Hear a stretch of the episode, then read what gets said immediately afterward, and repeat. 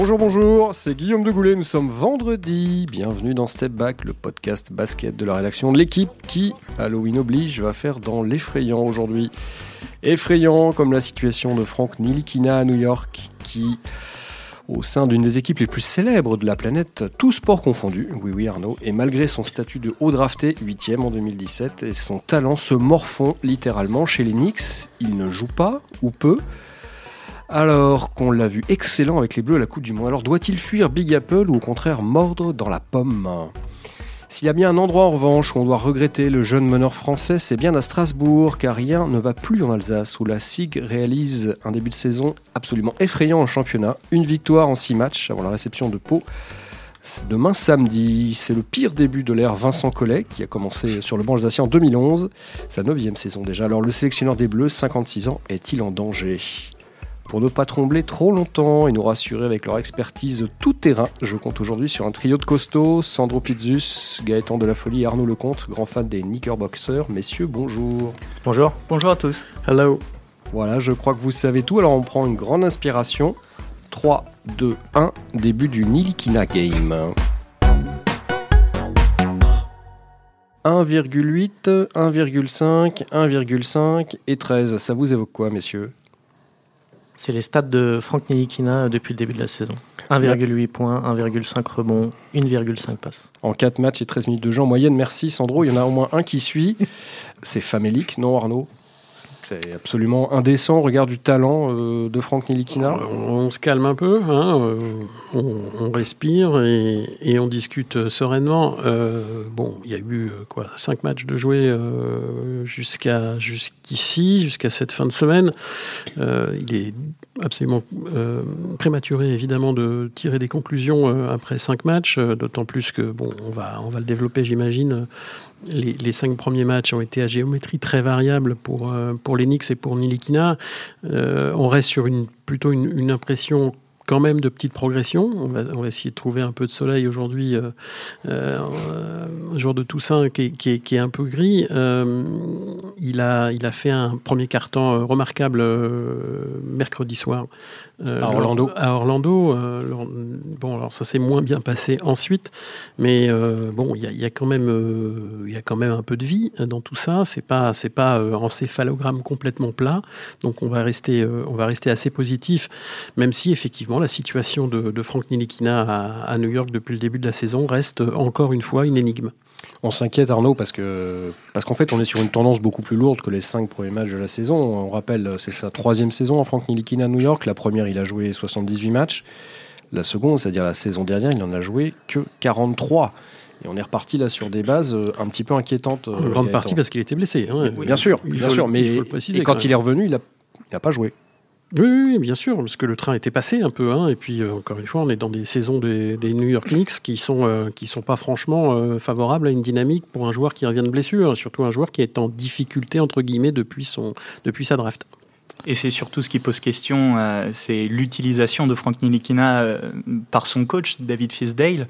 L'année dernière, elle avait déjà euh, alterné titulaire, le banc, euh, des matchs sans jouer. On l'avait vu euh, au poste 3 euh, dans, dans, un rôle de, de, de, de, tireur à trois points dans les corners et défenseur, ce qui est absolument pas son profil. Où il voyait jamais la balle. Il voyait jamais la balle. Là, euh, contre, contre Orlando, euh, il est privé euh, de ses deux meneurs, numéro 1 et numéro 2, Dennis Smith Jr. et Alfred Payton. Il choisit à nouveau de se passer de Nilikina, il le laisse sur le banc et démarre avec Wayne Ellington euh, aux côtés de, de R.J. Barrett. Barrett pour la traction arrière. Euh, Ellington qui est, qui, est, qui est un shooter, absolument pas un meneur. C'est Barrett qui joue à meneur. Ouais, alors c'est Barrett qui joue à meneur, mais euh, c'est surtout, c'est beaucoup euh, Julius Randle euh, qui a le ballon en attaque aussi, qui monte le ballon euh, lui-même, donc va trouver du rythme quand tu as un intérieur aussi costaud euh, qui remonte la balle. Euh, c'est lui qui prend toutes les possessions, va trouver euh, une place dans une équipe qui est organisée et coachée comme ça. Pour un meneur euh, réputé euh, avec un QI basket euh, élevé comme Frank Nilikina, c'est tout sauf facile. En fait, le problème, c'est que depuis qu'il a été drafté, il n'y a, a, toujours pas de meneur à New York. Et il avait été justement drafté parce qu'il n'y avait, avait, pas de meneur à New York. Il a même il n'a pas réussi à, à s'imposer, alors que dans l'effectif, depuis trois ans, il n'y a, a, pas un meneur qui se détache. Et là encore, il y a Denis Smith Jr. qui est catastrophique depuis le début de la saison. Là, il est, euh, il est absent parce qu'il a eu un, deuil familial. Et Alfred Payton qui est aussi absent et il continue à ne pas jouer.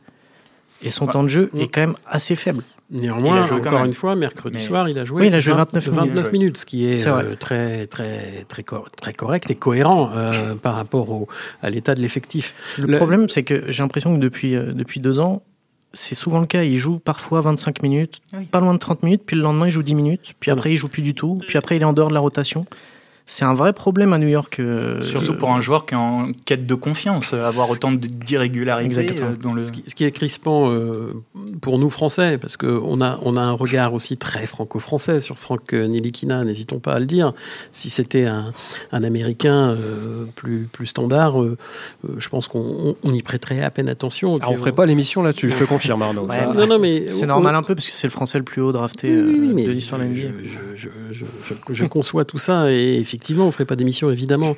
Mais malgré tout, euh, si on, pour les gens qui s'intéressent à l'NBA, je pense qu'aujourd'hui, ça dépasse le cadre français. Euh, c'est l'Enix, c'est toujours observé, malgré la, faiblesse des résultats d'Enix ces dernières années, c'est toujours observé à la loupe, au microscope même, dans, le, microcosme NBA, qui, n'est pas un microcosme quand même, parce qu'il y a beaucoup de monde qui s'y intéresse. Donc, euh, donc ça crispe, pourquoi? Parce qu'il il y a beaucoup d'incohérences aussi, dans les, à la fois dans les, dans les déclarations. Dans les, il faut, en parler aussi. ça. Bah, ça, rajoute un peu de confusion. Orlando, il a dit euh, qu'il avait fait un match fantastique, euh, qu'il avait été énorme, qu'il avait adoré voir ça, qu'il était en pleine confiance. On a presque l'impression que c'est, après tout ce qu'il a dit l'année dernière de, d'assez négatif, qu'il trouvait que Frank Nikina portait pas bien le ballon, que c'était pas un bon, un bon, enfin en tout cas pour, euh, pour son jeu offensif, que c'était pas tip top d'avoir un meneur comme ça. Et là, il, ressort des, enfin, il sort des phrases qui sont totalement contraires à ce qu'il disait l'année dernière, et pourtant les stats ne, sont, toujours pas là. Donc c'est vrai que c'est très compliqué de, en fait, de comprendre un peu ce que David Fisdale, euh, enfin, veut, euh, voir de Frank Nilikina. On ne sait pas ce qu'il veut en fait. Oui, c'est ce qui, ce qui était très étonnant dans ses déclarations après le match euh, contre Chicago, où il finit à 0 sur 6 euh, au tir, 0.0 sur 6, mais effectivement était très précieux en défense et dans l'organisation euh, du jeu, c'est que Fisdale l'a encensé mais de manière démesurée. Je dis pas qu'il a fait un mauvais match, au contraire, il a fait un bon match, il a effectivement été très bon en défense, notamment dans la dernière minute sur Zach Lavine. Mais on ne peut pas dire d'un joueur qui fait 0 sur 6 au tir qu'il est fantastique. Ça paraît démesuré, ça paraît incohérent avec une certaine réalité. On se demande s'il n'en fait pas trop, si. Enfin, on, a du mal à comprendre où il veut en venir. Arnaud, on disait tout à l'heure ce, fameux regard franco-français. Est-ce que c'est pas aussi lié à ce que Nilikina nous a montré en Coupe du Monde évidemment, avec les Bleus? Évidemment, parce que bon, euh, il, a, il a un statut, comme disait Sandro tout à l'heure, qui effectivement est, est, tout à fait exceptionnel en France, puisqu'il est le, joueur français le plus haut drafté de l'histoire, alors qu'on a quand même eu un certain nombre d'excellents joueurs, me semble-t-il, qui ont été draftés avant lui ces 20 dernières années. Donc forcément, déjà, il est, il est attendu par rapport à ça. Il échoue euh, dans, une, dans une franchise qui n'est pas tout à fait comme les autres, hein, qu'on le veuille ou non. Euh, dans, une, salle qui n'est pas tout à fait comme les autres non plus. Et puis, après une saison extrêmement galère euh, en 2018-2019, Vincent Collet euh, prend le pari de le sélectionner en équipe de France après une saison aussi délicate, fallait, fallait encore oser.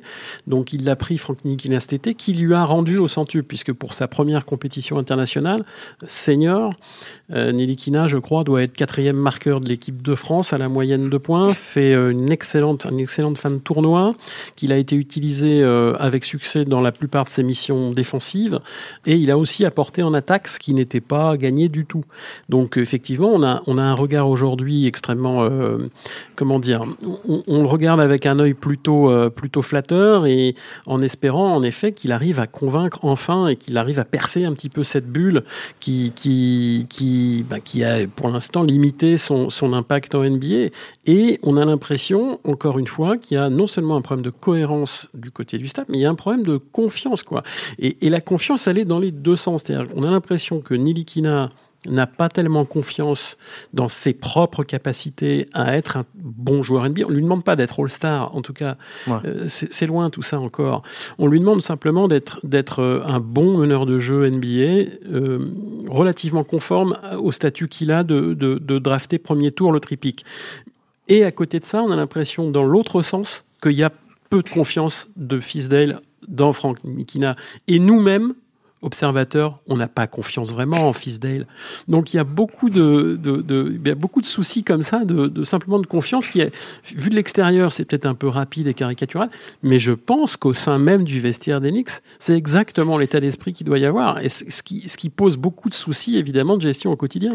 Mais tu vois Arnaud, la, vraie question c'est qu'est-ce qu'on attend de Frank Ntilikina en fait? Parce qu'en fait j'ai l'impression qu'à chaque fois qu'on parle de lui, et notamment aux États-Unis, on a l'impression qu'ils attendent qu'il marque, que Franck marque 15 points par Bien match. sûr, c'est Sauf la, que c'est absolument pas son C'est profil. la manière dont il juge les joueurs. elle est, elle Ça, est- c'est la même c'est débat pour surtout- Boris et Dio il y a c'est- quelques c'est- années. oui, il y a une c'est forme pour de malentendu. Voilà, et c'est le Nicolas fait d'être drafté aussi haut, avec une classe de draft assez exceptionnelle. Hein. Ball, Lonzo Ball, euh, Jason Tatum, De'Aaron Fox, Jonathan Isaac, Laurie Markkanen, qui sont draftés juste avant lui.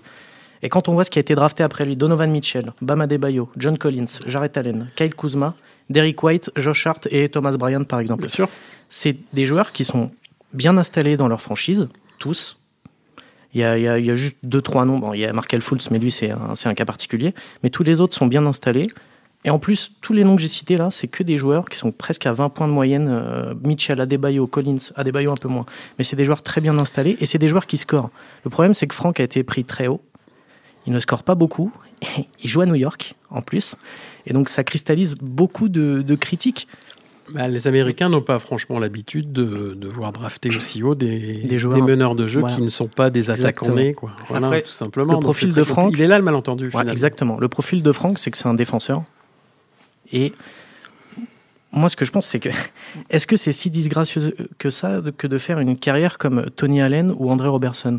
Être un spécialiste Il de a défense. beaucoup plus de talent Exactement, c'est ce que que j'allais dire. Il a des, il a des fondamentaux offensifs qui sont bien plus importants, je suis d'accord. Mais est-ce que, même si tu es drafté aussi haut, par exemple, de faire une carrière où tu marques 8 points par match, mais que tu es un super défenseur, je tiens quand même à rappeler que Dwayne Wade, la première fois qu'il a affronté Frank Ninikina, il a dit Jamais un rookie m'a- autant emmerdé, c'est ce qu'il a dit hein, littéralement, m'a autant emmerdé que Frank Ninikina. Je veux dire, Dwayne Wade, c'est quand même pas le dernier, pas le dernier venu quand même. Et quand on dit ça d'un joueur, c'est globalement, c'est qu'il doit être très bon en défense, surtout si c'est Dwayne Wade qui le dit. Oui, mais je, mais- je suis d'accord, c'est un excellent défenseur, mais il y a une marge entre attendre 15 points de moyenne et le voir galérer comme il galère au shoot. Il n'y a pas d'autre mot euh, euh, depuis euh, la saison dernière. Son 0 sur 6 à, à Chicago, c'est symptomatique euh, d'un joueur en manque de confiance. Ce sont des tirs ouverts, des tirs en rythme, des tirs qu'il doit prendre. Il les refuse pas, mais il n'en met vraiment aucun. Euh, contre Orlando, euh, il met les, les trois premiers, je crois, dont un un peu miraculeux au buzzer. Ouais. Ensuite, c'est pareil, c'est il, il rate des shoots qu'un joueur NBA, d'autant plus un joueur NBA sélectionné aussi haut, doit mettre. On ne parle pas de mettre 15-20 points par match, on parle de mettre euh, des tirs assez simples et euh, d'être un peu euh, plus agressif aussi vers le panier. Il, il- refuse encore beaucoup de shoots. Euh, il y a un moment contre Orlando, il est ouvert dans le coin gauche, il préfère faire une passe à Bobby Portis. euh, euh, qui prend un shoot euh, casse-croûte en, en- en fin de possession alors que le tir était pour lui. Il y a encore, évidemment, c'est un excellent défenseur, il apporte beaucoup et le public new-yorkais, qui est un public de connaisseurs, l'aime pour sa défense et son côté col bleu. Mais, mais on doit attendre plus de lui en attaque. C'est un joueur euh, dans sa catégorie d'âge qui plante quasiment 30 points en finale de l'Euro euh, Ouais, U18 ça, c'est catég- c'est- avec 7 tirs à 3 points. Il- il- oui, c'est pas le niveau NBA, mais bien sûr, mais c'est. C'est Jimmy. Fredette aussi mettait beaucoup de points en université et pourtant on l'a pas, on l'a pas vu en mettre beaucoup à NBA. Mais il continue de mettre des points quand même. Ouais, mais bon. Est-ce qu'on aurait ce débat, messieurs, si Nilikina n'avait pas eu euh, la chance ou, ou le malheur, c'est selon, d'être drafté par les Knicks? Si par exemple ça a été euh, le Jazz, euh, les Clippers, j'en parle pas. mais- Évidemment que le, le- le problème central, il est aussi là, c'est qu'il est chez les Knicks. Il est, c'est- bon, voilà, une franchise qui est en, qui est en perpétu- perpétuelle euh, ébullition ou chaos, comme vous voudrez, les deux en même temps d'ailleurs, et, et qui laisse très peu de temps à un jeune meneur étranger arrivé d'Europe avec une étiquette en effet de joueur pas encore totalement, euh, on va dire, euh, fini, le terme n'est pas très joli, sur le plan offensif, euh, qui manque d'agressivité, un meneur de jeu, les Américains, ça, ils ne savent pas ce que c'est, un meneur de jeu qui n'est pas agressif, qui n'est pas rapide euh, comme l'éclair et qui, euh, qui, et qui n'est pas capable de, bah voilà, d'assurer un minimum de scoring. Ça, c'est des choses qu'ils ne comprennent pas. Donc, malentendu, comme on disait tout à l'heure. Et en plus, il est au Knicks. Alors, évidemment, il serait aux Spurs pour ne citer que, mais probablement dans une dizaine d'autres franchises qui sont probablement plus patientes et qui ont installé déjà quelque chose avec un corps vraiment de, d'équipe qui est euh, qui est prêt et qui peut accueillir un joueur qui a encore besoin de travailler et de se développer, ça aurait été beaucoup mieux évidemment. Donc alors euh, tout ça nous amène peut-être à la question du je sais pas, j'anticipe peut-être un peu mais à la question de son avenir. Ce qui est sûr c'est que aujourd'hui, bon, euh, on n'est qu'au cinquième match encore une fois de la saison, on va pas tirer de, de conclusion hâtive. seulement deux vrais matchs pour lui.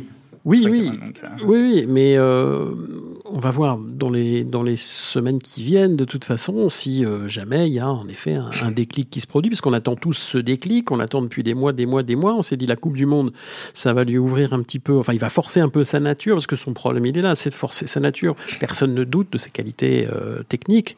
Alors, certes, c'est probablement pas l'attaquant le plus doué de sa génération, on est bien d'accord, mais on, on, ne doute pas du fait qu'il est capable de, à un moment donné, de, de donner un peu plus offensivement que ce qu'il donne. Maintenant, dans l'histoire de la NBA, pour revenir sur ce que Sandro ébauchait tout à l'heure sur, euh, sur des comparaisons, bon, sur euh, Tony Allen par exemple, parce que je pense quand même que c'est autre chose, mais euh, il y a eu des joueurs non, mais de, de, Je parlais juste du profil, hein, juste d'être un, défenseur exclusif, tu vois. Très bien, mais il ne sera pas défenseur exclusif parce que, parce que sur ce poste-là, ça n'existe quasiment pas en NBA. On va trouver ça probablement chez les ailiers plus facilement, des vrais stoppeurs, mais des stoppeurs meneurs de jeu, non, on a besoin de, de poste 1 qui, qui apportent davantage que, de la défense. Donc euh, non, mais dans l'histoire de la il y a eu plein de très bons joueurs qui ont fait carrière sans avoir davantage que 6, 7, 8 points de moyenne par saison. Ce que peut faire Nilikina quand même, quand même pour euh, parler de rebondir sur l'importance du contexte, rappelons-nous euh, du début de carrière de Boris Dio à Atlanta, qui avait absolument pas la confiance de son coach, qui avait aussi des stats, je les ai pas sous les yeux, mais assez faméliques. Et c'est le son départ pour Phoenix dans le système de, de Mike D'Antoni où il s'est épanoui, où il a pu donner euh, sa pleine mesure et devenir euh, un, un joueur qui compte en NBA, qui, euh, qui le trophée de, de meilleure progression. Donc effectivement, ce que disait Arnaud est, est, très juste. Le contexte New York Knicks est sûrement catastrophique, enfin le pire possible pour développer un jeune joueur, surtout un joueur un peu en manque de confiance comme comme Nilikina, c'est une franchise qu'enchaîne euh, les saisons en négatif. Euh, dernier playoff en, en 2013. Euh, ils sortent de leur pire saison, 17 victoires l'année dernière. Dernière finale en 99. Arnaud, il est en train de s'enfoncer dans son siège. tu parles, tu parles d'un jeune joueur. Euh, pas, la peine pas la peine d'en rajouter. On a suffisamment dit du bien d'Enix depuis le début de cette émission. Tu parles d'un jeune joueur en parlant de Nilikina, Gaëtan, mais même des joueurs aboutis, même des joueurs qui sont nés à New York et qui sont aussi français, Joachim mmh. Noah, n'ont pas forcément réussi dans cette franchise qui est excessivement particulière. Arnaud parlait, utilisé tout à l'heure le terme d'ébullition, je crois que c'est vraiment ça, mais est-ce que son avenir, du coup, ne passe pas par un départ à un moment ou un autre, un trade, Tant que une, fugue tant que je pense que tant que, Fisdale, euh, tant que Fisdale est coach et tant que le staff actuel des Knicks est en place, euh, du haut en bas de la pyramide, euh, je, je, crains que cette franchise ne continue à, à dériver. Je suis, je suis très critique vis-à-vis de, de, de, de, tous les choix qui ont été faits depuis quelques années au Knicks. C'est assez insupportable pour. Arnaud, tu parles du, tu parles du staff? Et euh, n'oublions pas quand même que c'est Phil Jackson qui a, qui a drafté euh, Frank Nilikina, que c'est un peu le dernier vestige de, de l'ère Phil Jackson, et que, et que depuis la direction a changé, que c'est Scott Perry qui est maintenant euh, general manager, et que forcément, quand un nouveau manager général arrive, mais, tout est tout est lié. On se débarrasse un peu de, sûr, ce qu'on a, fait par le passé. C'est l'instabilité absolue de cette franchise qui est encore en, question. Donc euh, et dont, dont Frank Nilikina est le joueur le plus ancien. C'est ça qui est raison. Il a 21 ans. C'est complètement dingue quand on y pense. Ouais tout juste si effectivement ils vont partir son maillot bientôt. Quoi. mais, euh, mais pour l'envoyer ailleurs. mais quel est le dernier euh, jeune joueur euh, qui, qui s'est développé, qui s'est épanoui à New York? Bah Porzingis quand même, un petit peu avant sa blessure. Tout de même. Tout de même. Tout de même. Emmanuel Medier qui a fait une très bonne saison. Bon voilà quoi. Porzingis qui a demandé à partir quand même. Oui, oui, bien sûr. Ben, tout le monde veut s'en aller de cette franchise de fou. Euh, il n'y a, pas de, a pas de surprise dans tout ça. Euh, évidemment, quand vous gagnez 17 matchs et que vous changez de, vous changez de stratégie comme de chemise euh, tous les trois matchs ou toutes les semaines, oui, il y a un vrai problème de management dans cette franchise. voilà, tout le monde le sait. après, un départ. Alors, un départ, c'est bien gentil, mais pour l'instant, il est sous contrat, cet homme-là. et il a même été, c'est ça qui est encore plus paradoxal quelque part, c'est qu'ils ont levé donc ce son option pour la quatrième année de contrat l'année prochaine. Donc Franck Nilikina a un contrat garanti euh, jusqu'en juin 2021. Voilà, donc pour l'instant, ça doit vouloir dire quand même que l'Enix estime qu'il a de la valeur. Alors, est-ce que c'est une valeur sportive ou une valeur marchande, marchande Dans le monde euh, merveilleux de la NBA, évidemment, on a tendance à penser que c'est aussi une valeur, une valeur marchande. J'ai envie de dire tant mieux. Si quelqu'un, euh, si une, franchise croit en ce joueur, mais allez-y, ne vous gênez pas, n'hésitez pas à proposer des, choses formidables à, Knicks pour qu'ils vous, échangent euh, Franck Nilikina. Je pense que ce serait probablement, au point où on en est maintenant, euh, début novembre, ce serait probablement une, très bonne nouvelle pour lui.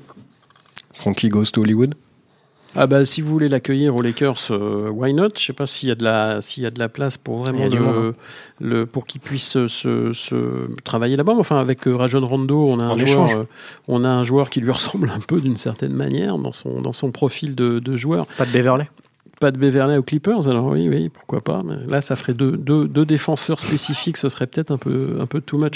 Ce qui est sûr, c'est que euh, la comparaison euh, de, de, Gaëtan tout à l'heure avec euh, Boris Dio est très intéressante parce qu'en effet, c'est quelque part, il y avait ce côté un peu, alors pour les plus anciens, Henri Lecomte, 1988 à Roland Garros. vous, n'écoutez pas le podcast tennis, hein, vous êtes toujours dans Step Back. J'espère que vous avez compris mon jeu qui avait à l'époque suscité beaucoup de, de, de polémique par rapport à, Henri Lecomte, le tennisman, hein, pour ceux qui, n'étaient pas encore tout à fait, euh, euh, qui suivaient pas encore le sport de haut niveau à cette époque-là. Ce qui est sûr, c'est que Boris Dio, c'était un peu pareil quand il arrive à, Atlanta. C'est un ovni. Pourquoi? Parce qu'il arrive du championnat de France. Il était à, euh, il est MVP du championnat de France à de mémoire 7 ou 8 points de moyenne par match. Boris Dio, voilà. Et les Américains voient débarquer un, joueur comme ça qui a 8 points de moyenne dans le petit championnat de France. Franck Nilikina, quand il est drafté en 2017 par, euh, par les Knicks, il sort d'une saison à 5 points de moyenne de mémoire, 1,3 passes, enfin bref, c'est-à-dire le néant euh, vu des États-Unis. Donc voilà, il y, a une trajectoire en effet qui en tout cas pour le moment, qui peut être comparable. Je, souhaite à Franck Nilikina évidemment d'avoir la même euh, suite euh, de, carrière que Boris Dio en, en NBA, mais qu'est-ce qui s'est passé pour Boris Dio? Il est parti, il a changé de franchise en effet. Il, a surtout, il était surtout tombé sur un entraîneur qui n'avait aucune confiance en Boris Dio, qui voulait du scoring, du scoring, du scoring. Bon, Boris Dio, euh, quand vous lui dites ça, il, sourit, quoi. C'est pas son truc, et, comme il, est, il a un caractère bien trempé, il était hors de question de, de, changer son, jeu pour le, pour, le, pour le plaisir de l'entraîneur. Donc, euh, donc il, y a y a, un élément de comparaison qui peut être intéressant, qui donne de l'espoir quelque part, à partir du moment où effectivement il y a quelque chose qui se passe pour, euh, pour Ninikina actuellement au Knicks.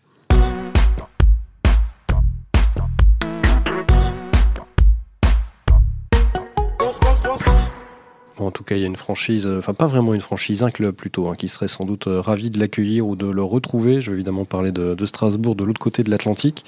Strasbourg qui euh, ben, vit un début de saison absolument galère. Hein. Deux victoires en, trois matchs de Coupe d'Europe, mais surtout une seule victoire en six matchs.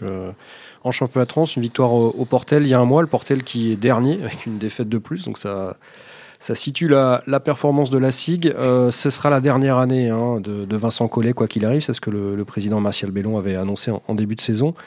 Qu'est-ce qui se passe à Strasbourg? C'est l'année de trop pour Vincent Collet ou c'est une, longue et, logique usure, j'ai envie de dire, après euh, cinq finales consécutives euh, et puis demi-finale il y a deux ans, quart de finale l'année dernière. Bref, est-ce qu'on est en train d'assister à la fin de quelque chose à Strasbourg? Bah, peut-être juste euh, avant pour relativiser ce, mauvais début de saison de, Strasbourg, préciser qu'ils ont affronté les quatre meilleures équipes euh, du championnat, ce qui se fait de mieux euh, en, JP Elite actuellement, à savoir Bourg-en-Bresse, Lasvel, Boulogne-le-Valois et, Monaco le week-end dernier. Donc compliqué de, lancer sa saison.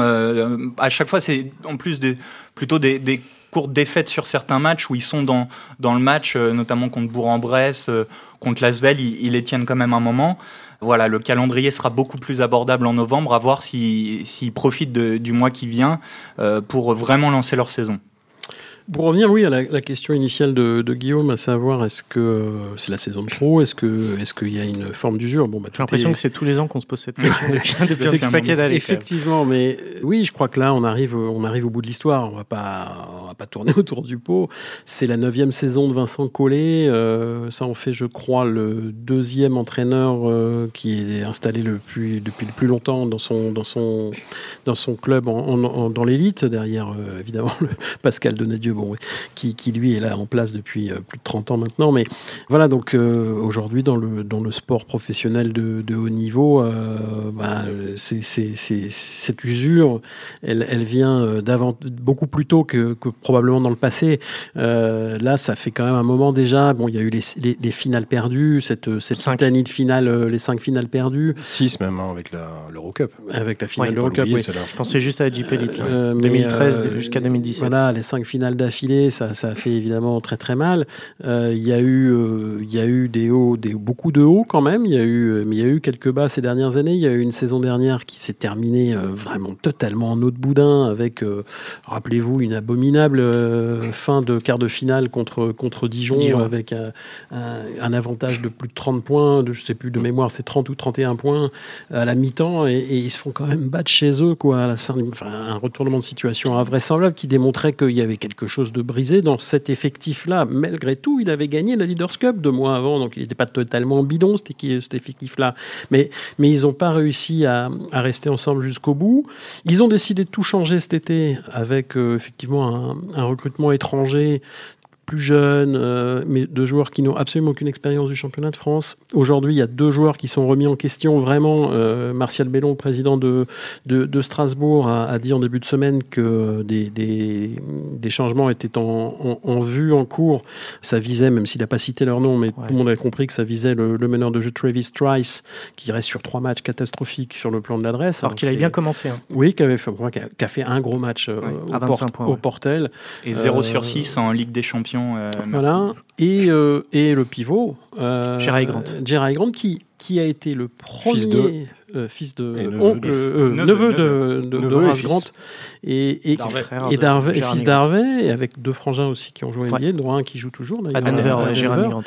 Mais enfin, Jerry Grant est un joueur qui euh, a été le premier recruté par Vincent Collet, qui le suivait depuis longtemps parce qu'il l'a joué euh, avec euh, la SIG en Coupe d'Europe, parce qu'il joue en Lituanie à Klaipeda. Donc il y avait une vraie confiance en ce joueur-là. Et euh, bah, le joueur est, est, actuellement vraiment en pleine panne de confiance aussi, euh, avec un impact très insuffisant. Donc euh, voilà, il y a des remaniements en cours. Vincent Collet, euh, lui, persuadé. Il y a des blessés aussi. Il y a, un, il y a, il y a un, un, blessé, deux blessés avec Quinn Cooks, euh, voilà, le poste 4 australien. C'est pas Quinn, non. Xavier. Xavier, d'accord. je confonds avec un autre. Euh, Quinn, Quinn, Cook. Quinn Cook, oui, ouais, c'est ça. Qui joue les un, un meneur de jeu. Oui. Et, et, donc, comment s'appelle-t-il Jérémy Enzoli, qui est en, en, convalescence et qui va probablement rentrer très vite. Euh, Peut-être pas ce week-end, mais euh, probablement le week-end d'après. Donc, il y a vraiment un effectif qui, de toute façon, est en, est en chantier. Alors, euh, Martial Bellon a dit qu'il attendrait début décembre, une fois passé effectivement la série de matchs très abordable qui va avoir lieu au mois de, au mois de novembre. Il, voilà, il refera un point au mois de décembre. De là, de là à prendre des mesures plus drastiques, je ne sais pas. J'ai du mal à le croire, mais, mais tout est possible c'est une équipe qui manque euh, de dureté défensive et euh, en ce sens, euh, le retour de, de Jérémy Enzeli pourrait faire euh, beaucoup de bien. C'est la plus faible équipe au rebond euh, de toute la JP Elite. Euh, ça manque de, de, de niaque, d'envie. De taille aussi peut-être. De taille, oui. Travis Trice, on en parlait, c'est pas vraiment le plus concerné par la défense.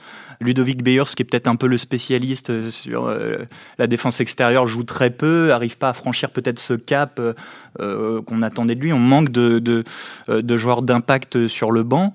Peut-être que le retour d'Enzeli, euh, s'il retrouve aussi un peu d'adresse, parce que l'année dernière c'était pas tout à fait ça, pourrait faire euh, du bien. Mais c'est une équipe qui garde une certaine académie de jeu avec une belle réussite euh, au tir, toujours le système Vincent Collet, très collectif avec beaucoup de passes décisives. Mais qui encaisse beaucoup trop de points qui encaisse beaucoup trop 84. C'est la pire défense de l'air collet après six matchs. Euh, voilà, donc euh, on part sur des bases qui qui vont pas pouvoir être euh, tenables très longtemps. Donc euh, il va falloir très vite colmater les brèches. Surtout qu'il y a une petite subtilité euh, cette saison qui vous a pas échappé, messieurs.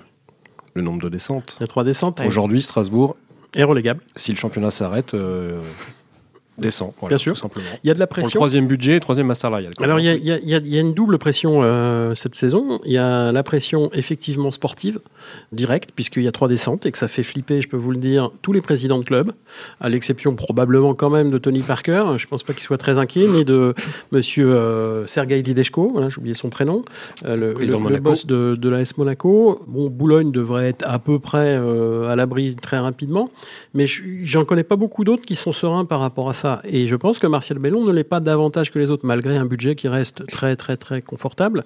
Enfin, en tout cas, une masse salariale, parce que le budget il est aussi consacré à d'autres choses, et notamment, et c'est la deuxième forme de pression qu'il y a actuellement à Strasbourg, il y a, vous le savez, un, un projet de d'arena euh, qui va remplacer euh, sur le même euh, sur le même sur le même lieu d'ailleurs le Rhenus Sport, mais qui est pas encore totalement le, enfin le, tour de table n'est pas complètement finalisé encore parce que bah, c'est un tour de table assez novateur, notamment sur le plan des garanties de, financement de cette de cet ouvrage. Et il est évident que il, il y a ici cette forme de pression. C'est pour ça que Martial Bellon, je pense, est, est un peu euh, est un peu nerveux en ce moment parce que bah, il faut aussi être capable de redonner une image de confiance aux investisseurs, euh, notamment publics, et de- dans la région de Strasbourg, dans la métropole plus précisément d'ailleurs. Et voilà, une, une équipe qui perd ses matchs et qui vient chercher un peu d'argent ou de garantie financière, ça force, forcément, ça, ça, ça peut avoir des incidences. Quoi. Donc euh, voilà, il y a cette pression-là qui n'est pas négligeable non plus.